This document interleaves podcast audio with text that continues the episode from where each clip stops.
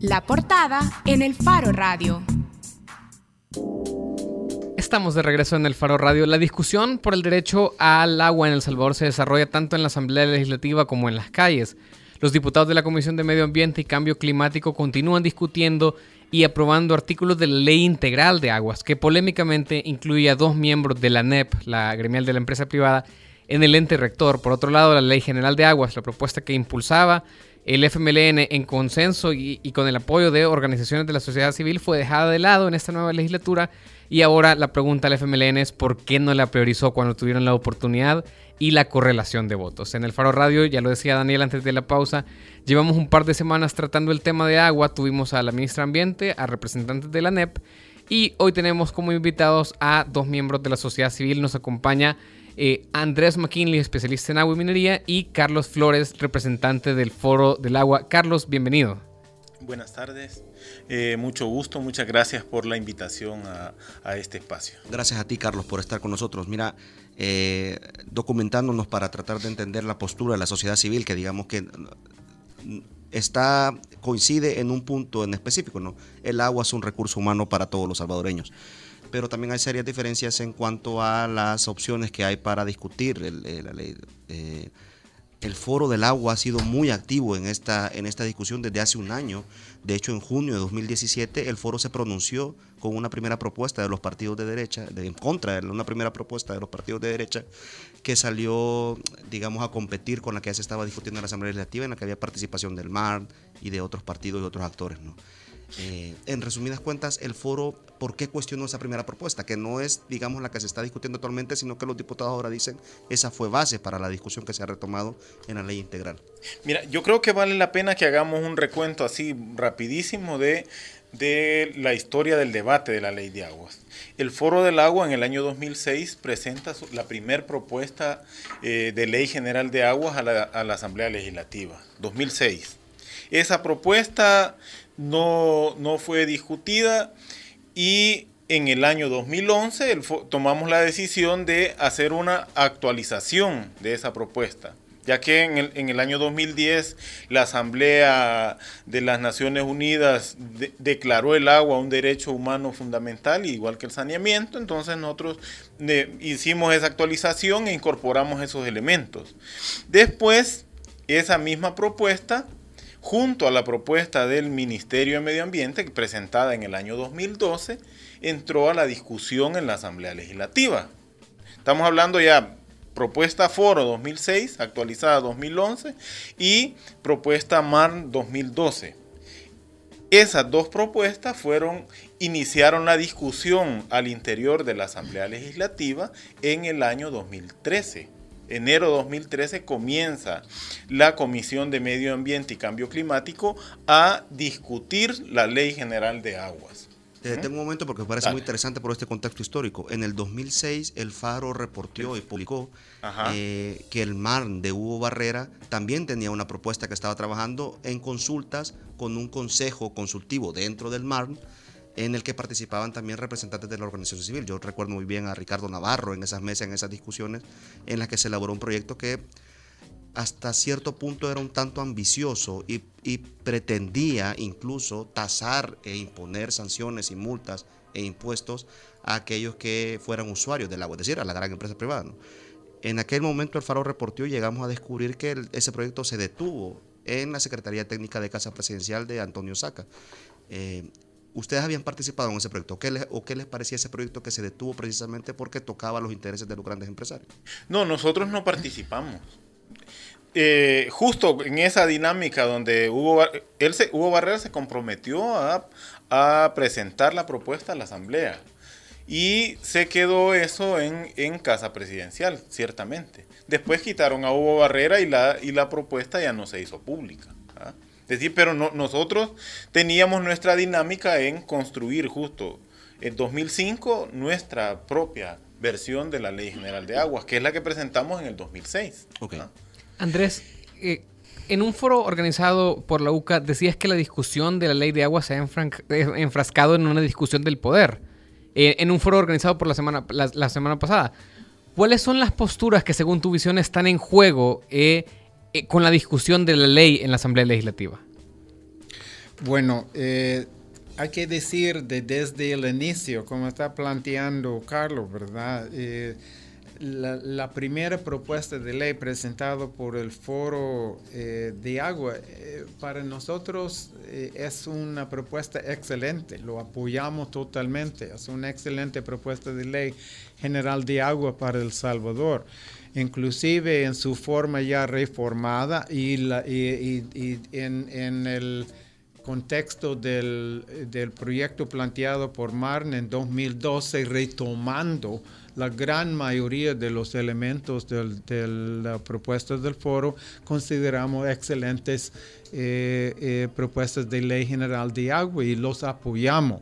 Lo que vimos nosotros y lo que está en juego aquí en la discusión fue eh, la eh, falta de disposición, de voluntad de parte de la derecha de aceptar los planteamientos hechos sobre institucionalidad.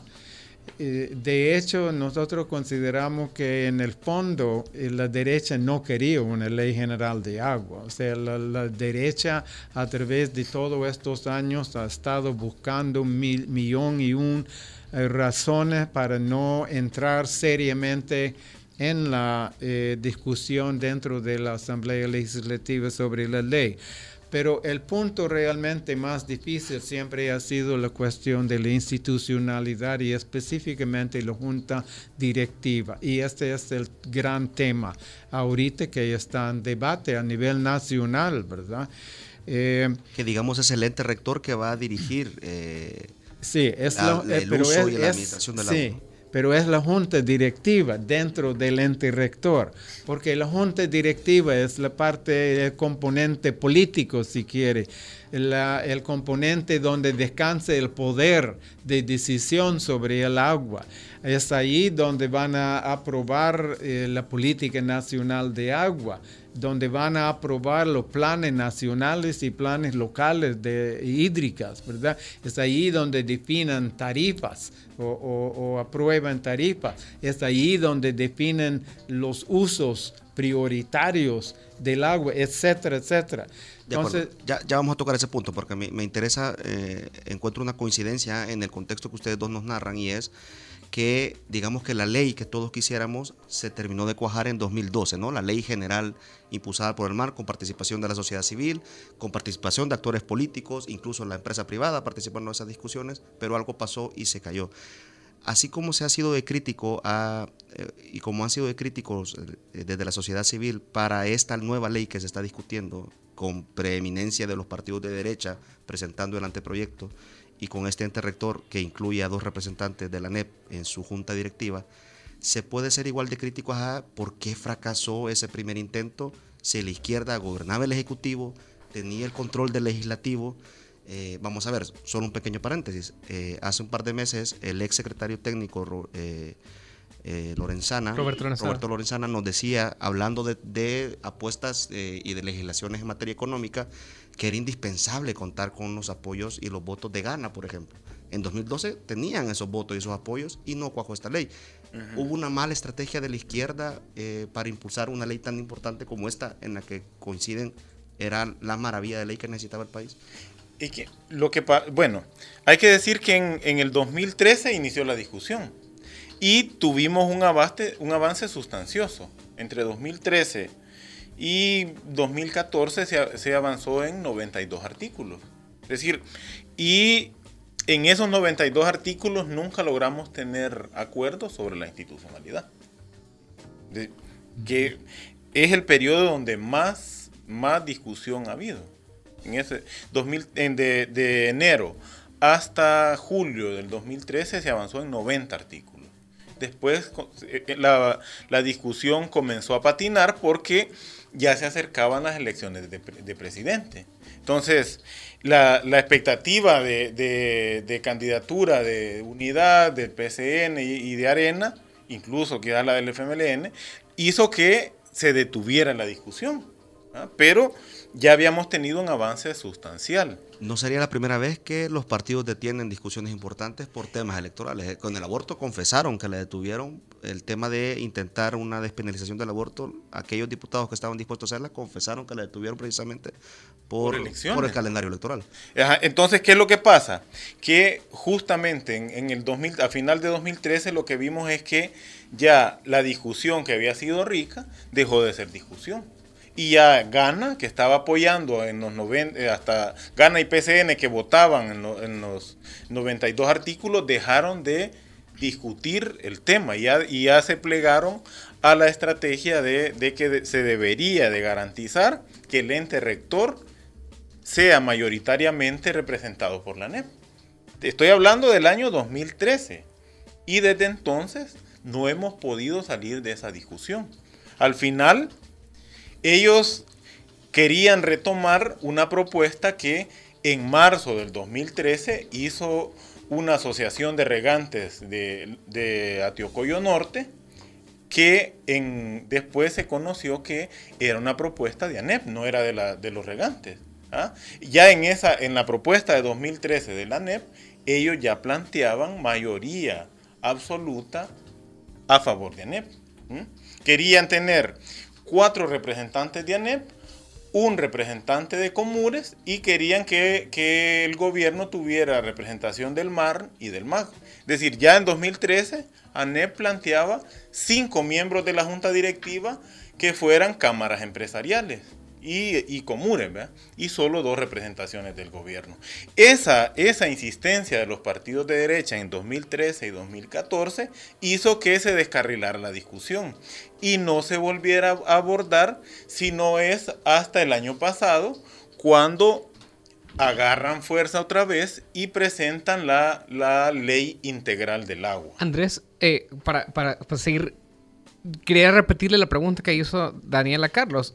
¿Usted qué piensa de la estrategia política del FMLN? Se lo pregunto también por esto, porque si hablamos de que del 2013 teníamos 90 avances en, el articulado de la ley, de 2014 a 2018 hay cuatro años de gobierno que también del FMLN y hubo una legislatura en la que el FMLN tenía la posibilidad de juntar mayoría fácilmente, es decir, tenía control eh, a través de sus alianzas posiblemente con Gana o con otros partidos en los que ellos tomaban decisiones en la Asamblea.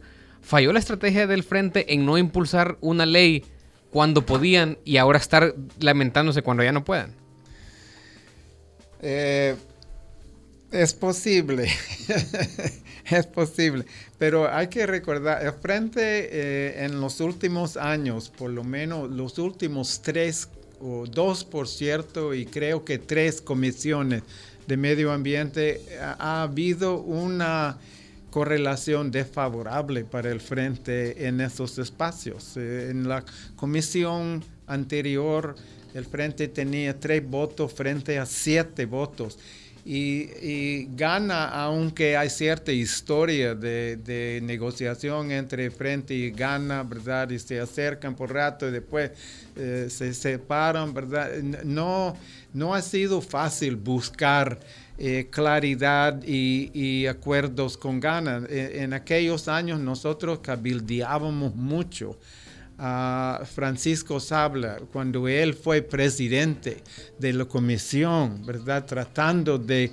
eh, fomentar esa relación, eh, tratando de ganar, si quiere verlo así, los votos de gana. El problema con Francisco Sabla en ese tiempo es que él insistía. La verdad es que llegamos a un punto con tanto movilización, tanto cabildeo, tanta actividad educativa, foros, talleres y todo, logramos un momento en la Comisión de Medio Ambiente bajo la presidencia de Francisco Sabla en que la correlación de votos, de la correlación de fuerza en la comisión era favorable a la aprobación de un dictamen favorable a la Ley General de Agua presentado por el Foro de Agua. Pero Francis Sable insistía en una concertación, consenso total. le decíamos, mira, pero la democracia no funciona así, la democracia funciona a base de la mayoría. no a base del consenso total, más que todo en un país tan polarizado como El Salvador. Y él no aceptaba ese principio bien tenían los votos en esa comisión para tomar, eh, para sacar un dictamen favorable.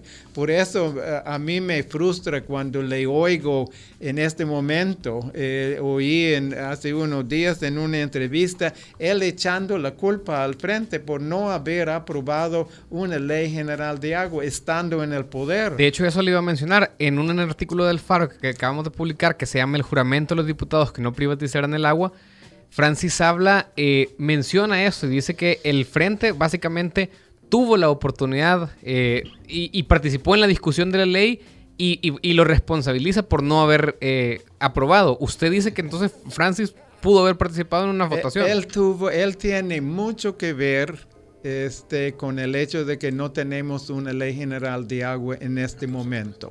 O sea, él dilató la discusión, digamos, o, sacó de la mesa una discusión que ya estaba bien insistía en esa condición ridícula eh, en una democracia de consenso total.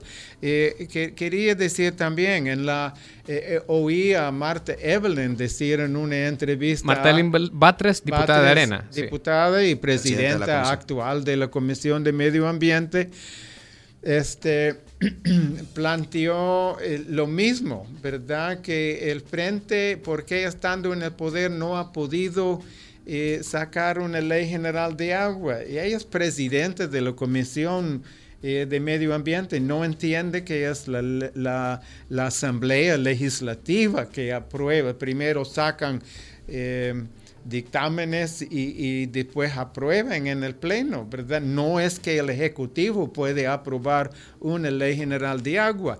Y en este momento, eh, otra vez hay una correlación muy desfavorable. Ya son 11 miembros en la Comisión de Medio Ambiente. El Frente tiene dos votos y, la derecha, los partidos de de oposición están bien unidas, eh, eh, bien unidos en este tema. Entonces son, es una correlación de dos votos frente a nueve. Sin duda, sin duda el, escenario actual deja en todos los sentidos muy mal parado al FMLN porque recibió su peor derrota electoral de la historia, ¿no? Se quedó con 21, 21 diputados, 23 diputados, perdón. Eh, ahora, Perdón que insistamos con esta pregunta, pero yo estoy de acuerdo en que el presidente de la comisión pudo haber sometido dilaciones para la discusión de algo que ya iba muy avanzado. Pero es que, a ver, la política en este país y el juego político, eh, por mayoría en la Asamblea, históricamente ha funcionado en pactos y acuerdos en las que el FMLN, para las cosas que le interesa o que realmente le interesan, ha demostrado encontrar grandes alianzas con Ghana. Este tema, que al parecer sí le interesaba, probablemente lo miró de soslayo. Esa es el análisis, es decir, o lo que uno puede interpretar de lo que ocurrió. De hecho, la ministra Lina Paul vino a decir a este mismo programa que, claro, hay un punto en el que ella, quizá no lo dijo con esas palabras, pero lo dejó entre líneas, ¿no?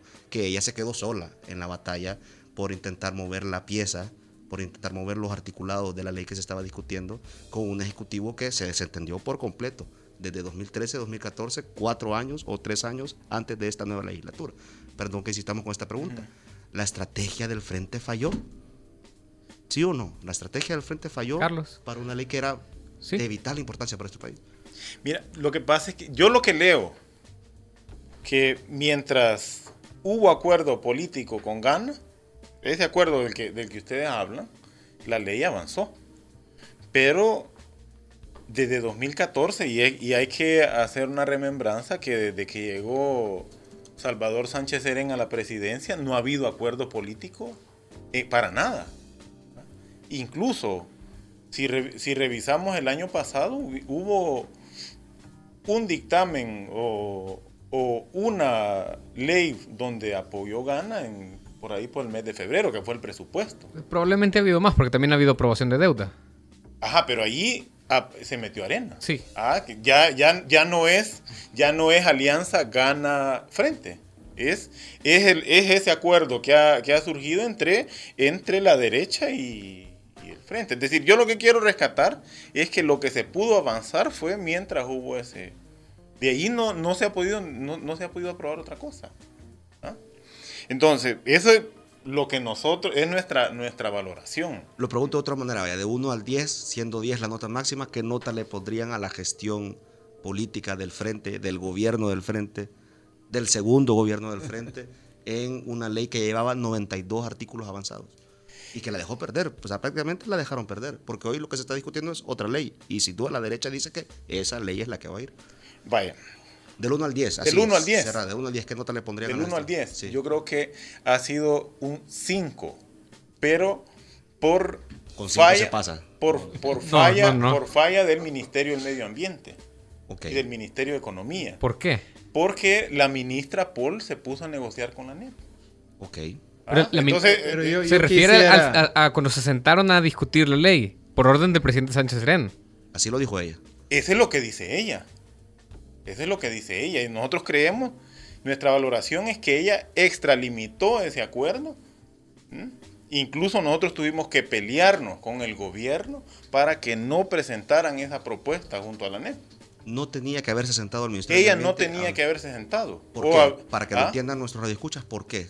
Porque ya la discusión estaba en la Asamblea Legislativa, ya el Ministerio del Ambiente tenía una propuesta y ya el Foro del Agua tenía una propuesta y había un avance de 92 artículos.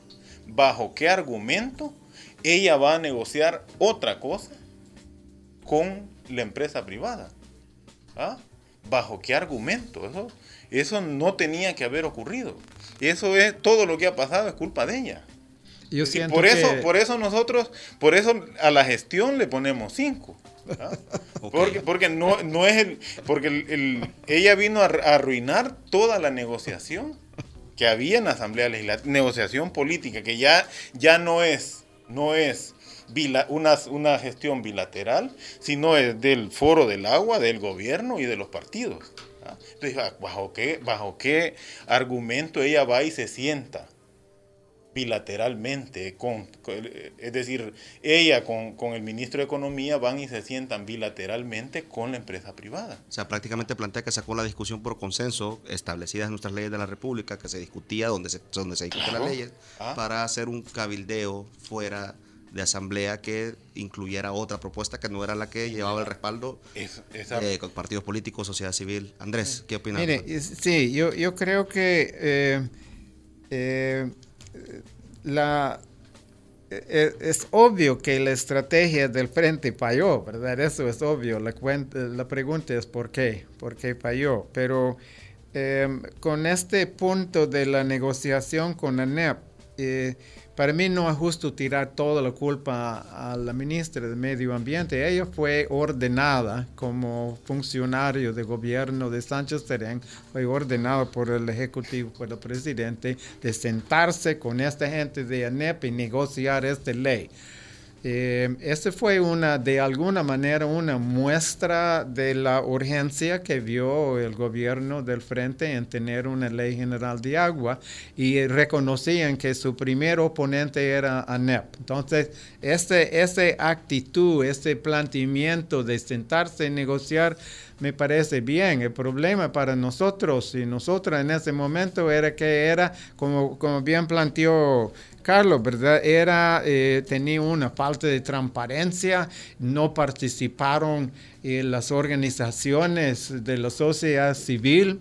Yo recuerdo en ese momento eh, lancé una propuesta a Lina eh, sugiriendo que abra el proceso. Queremos participar en ese proceso, así podemos sentir dueños también del resultado de ese propuesto. Y, y- la respuesta fue que no, porque no querían reproducir el sistema eh, tan polarizado, ese fenómeno tan polarizado y, caer otra vez en discusiones y, pleitos. eh, eh, estériles, ¿verdad? Y no llegar a la nada. Pero yo, yo creo que, eh, sin- sinceramente, si, si puedo solo decir esto, eh, esas cosas pasaron. Eh, ¿Quién tuvo la Ya razón? no hay que llorar ¿Quién por la tuvo derramada. A ver, con este tema sí es muy importante señalar a los responsables. Sí, creo yo, sí, de pero yo creo que es más importante enfocarse en, en dónde estamos eh, en este momento. Claro, estamos donde estamos por todos estos otros elementos. Para hablar justamente de dónde estamos en ese momento, tenemos en línea el diputado Francis Habla, nos llama y él quiere dar su opinión. Así que, diputado, le escuchamos. Diputado, eh, se ha- Muchas gracias. Muchas gracias por la llamada, diputado. Le saluda Daniel Valencia. Estamos con Andrés McKinney y con Carlos eh, Flores. Flores del Foro del Agua eh, y nos están haciendo un contexto, antes de entrar en debate, un contexto de por qué fracasó la Ley General de Aguas que llevaba consenso de la sociedad civil, incluso de la empresa privada, de los partidos políticos, y ha salido su nombre, diputado, como un actor que eh, potenció una posible dilación en las discusiones que estaban en el tema y un entrampamiento de una ley que llevaba 92 artículos. Nosotros sabemos que usted ha planteado y ha tirado balones fuera expresando que ha sido el FMLN el que desatendió continuar con esa discusión. Eh, lo escuchamos. Sí, mire, un saludo, un saludo a sus invitados. Eh, con mucho respeto le quiero decir que en mi presidencia en la Comisión de Medio Ambiente llegamos hasta el artículo 90, hicimos todos los foros que pidieron, hicimos cuatro foros en la zona, en las cuatro zonas del país, abrimos llegamos hasta el artículo 90 y cuando llegamos al artículo 90 el Frente dijo dos cosas bien claras, que ellos no votaban porque iba a ser una autónoma. Y después, en la eso fue en tres años eh, que, que, a mí me tocó presidir. En la siguiente presidió el doctor Matavenes y acordaron empezar de cero. El Frente, no fui yo, ya no presidía yo. Yo recibí a toda mi gente en mi oficina y traté de sacar la ley y un asesor del frente dijo que nunca en mi presidencia se iba a aprobar una iniciativa tan importante como la que era la del agua. Yo traté de hacer todo y sigo tratando de hacer todo lo posible porque es una ley muy importante y creo que ninguno de sus invitados le puede decir de que yo no hice todo lo posible porque se hiciera. Pero lamentablemente no en ese momento dijeron que autónoma no podía ser y después en los siguientes tres años que yo ya no presidí que presidió el doctor Matavene, solo aprobaron cinco artículos y regresaron desde cero. Y en esos cinco artículos estaba que fuera una autónoma y el frente votó. Diputado, el tema, una, pregunta, diputado, solo, perdón. Solo para terminar, el tema lo ocupan para campaña electoral. Una por eso tiene 12 años, 12 años de estar en la Asamblea y no quieren, no quieren sacar la ley. Una pregunta, diputado. ¿Usted hizo alguna moción para continuar con el debate de la Ley General de Aguas?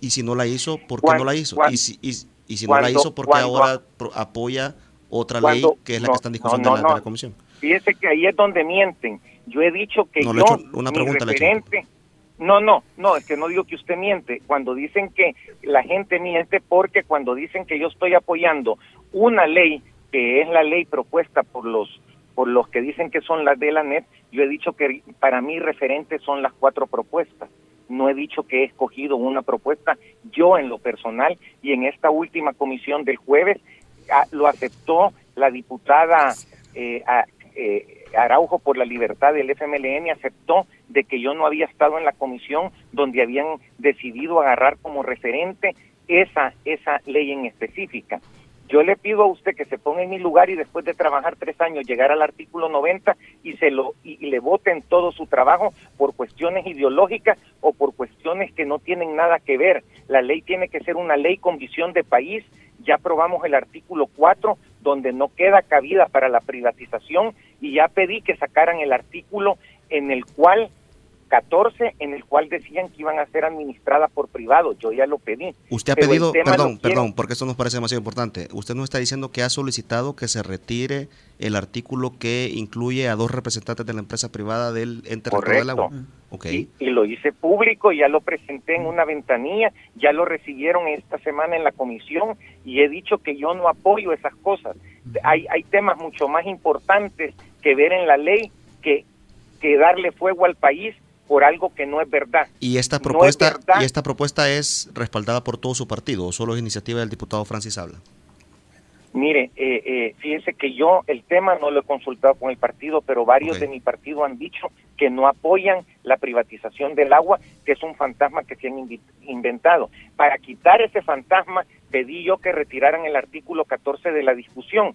Usted debe de entender que si usted manda una propuesta y está en la mesa, no se puede votar a la basura. Eso no quiere decir que estamos de acuerdo con la propuesta, pero hay cuatro propuestas que unos han dicho que van a tomar como referente. Esa serán ellos, pero yo no lo voy a tomar. Yo voy a sacar lo mejor que haya en las cuatro en beneficio del Salvador, pero que han dado... Diputado, eh, Andrés McKinley quiere comentarle algo. Eh, Buenas tardes, eh, diputado. Es un gusto saludarle.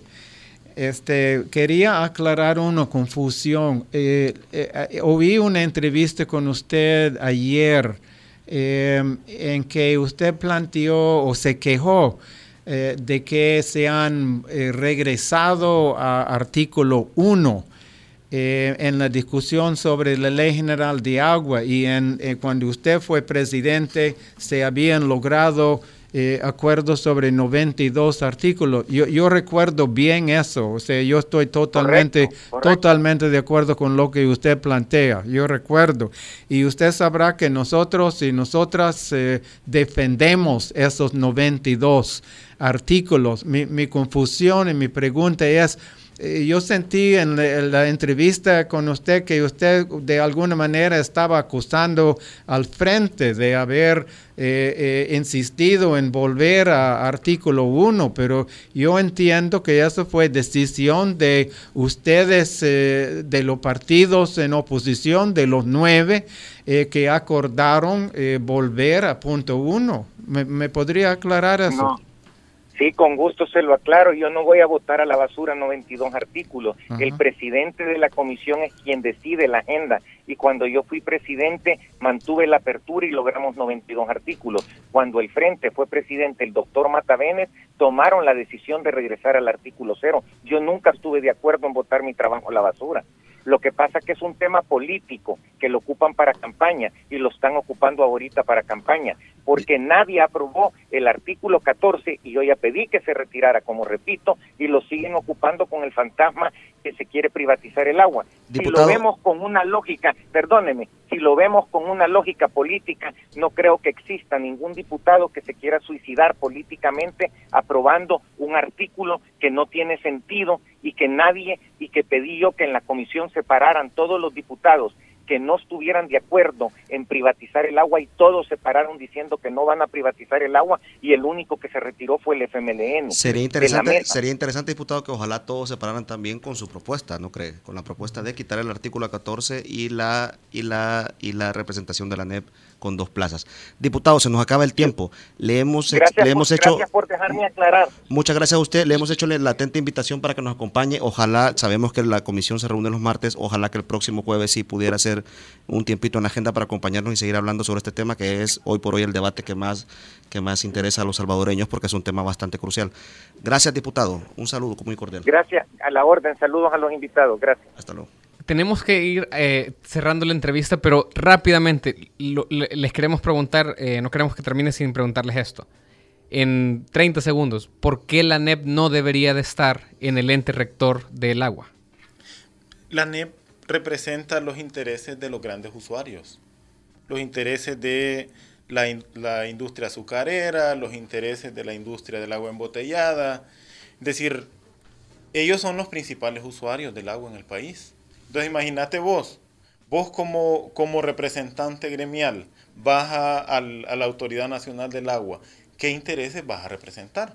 Si no son los intereses de quien te está mandando a ejercer la representación. Simplemente. Entonces es como allí hay un conflicto claro de intereses.